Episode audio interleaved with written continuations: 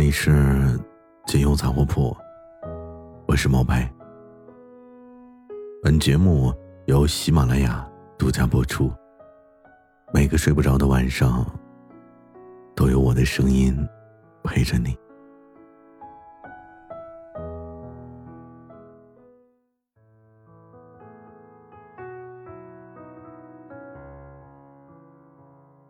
最近呢，我收到了一些听友的留言。讲述着各自有些伤感的时刻。一个女孩说：“两周前老公被公司裁掉了，今天我也被炒了，突然就觉得没有了什么安全感。”一个大学听友说：“人生的第三次考研失败了，前两次离成功都只有一步之遥，没想到这一次，又是如此。”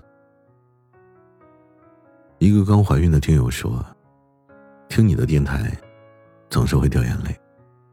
掉完眼泪之后呢，总是会继续对生活充满信心。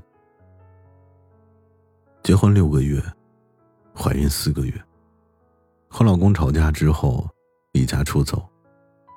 后来他来找我，原因是他赌博输了，想让我帮他还钱。有时候。”我们总是觉得自己就是这个世界上最大的倒霉蛋，可当你发现，谁都难免会遭遇这样或者那样的烦心事儿，或许你也就不会那么耿耿于怀了。二零一九年的十一月，我离职了，我不敢跟我的父母讲，他们打来电话问我，下班了没有？今年什么时候回来？我躺在床上说：“啊，在回家的路上了。”说完，眼泪就不争气的往下掉。我尽量的憋住哭腔，对我妈说：“买张彩票吧，没准我就能一夜暴富呢。”但就是一句调侃的话。没想到我妈却很正经的回我说：“妈知道你很累，但你再坚持一会儿。”我们已经在努力的为你创造更好的条件了。然后，那一瞬间，心里那种想要变好、变优秀的欲望啊，比连续听了毛白电台几百遍都还要强烈。年近半百的父母，都现在了，还在为我以后努力着，我自己又凭什么？就只是甘愿如此呢？我之前跟朋友撸串的时候也聊过一些话，我说，坚持是一件多么辛苦的事儿啊！为什么我们还不放弃呢？最后我们几个人就得出来那么几个结论：要么是为了让自己变得更好，然后去遇见更好的人；要么为了父母不再省吃俭用，不再为我们担心。要么就是为了以后的妻子和孩子，不用那么辛苦。放弃的理由永远都是太累了，但坚持的原因，真的可以有很多很多。我一直都很喜欢一句话：当你感到生活很困难的时候，往往是在走上坡路，因为你还没有放弃。时间只会一直走下去。当你说自己太累了，说自己不想再继续了，但也回不到起点了。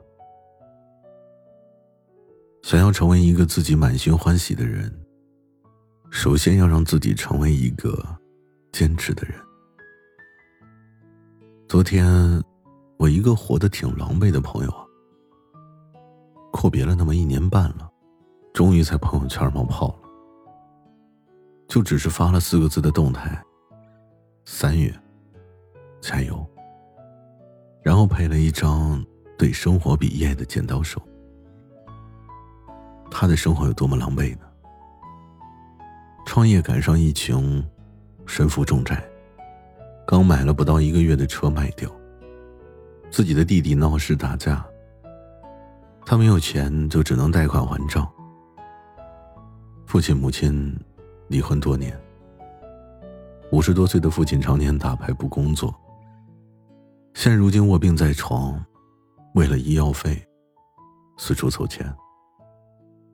母亲也是退休的年龄，还在工厂里给人打工，赚着养家的钱。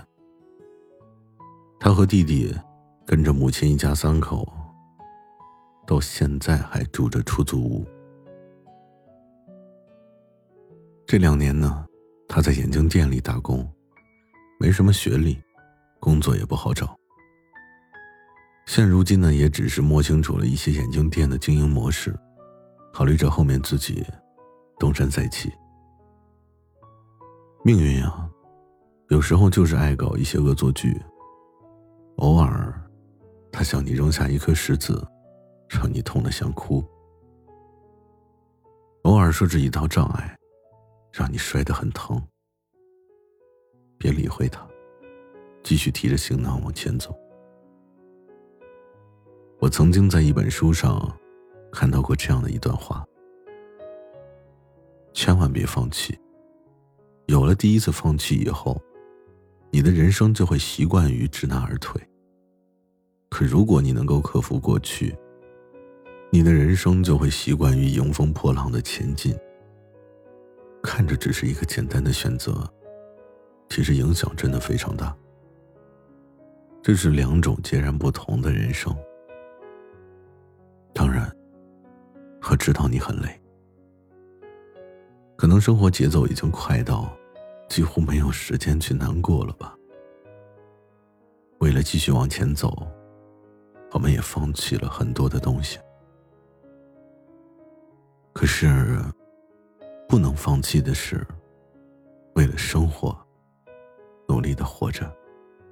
生活其实也就是这样，当你热爱他，当你给他一个笑脸的时候，他都会偷偷的回应你。和生活较量的你，总是希望自己能赢。我也知道你很累，但是，请你别放弃。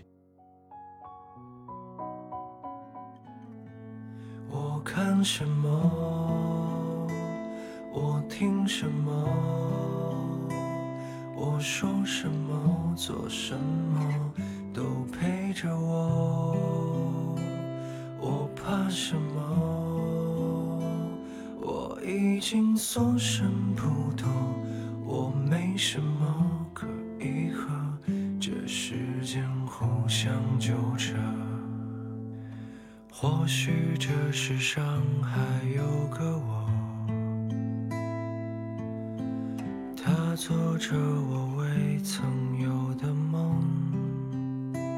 海的皱纹还给风，昆虫的秘密还给冬。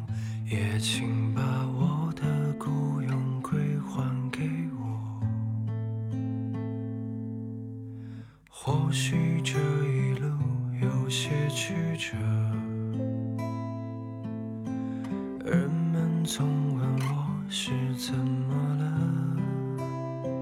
岛屿丧失了体温山神庙丧失了钟声连同我的思绪也落入深沉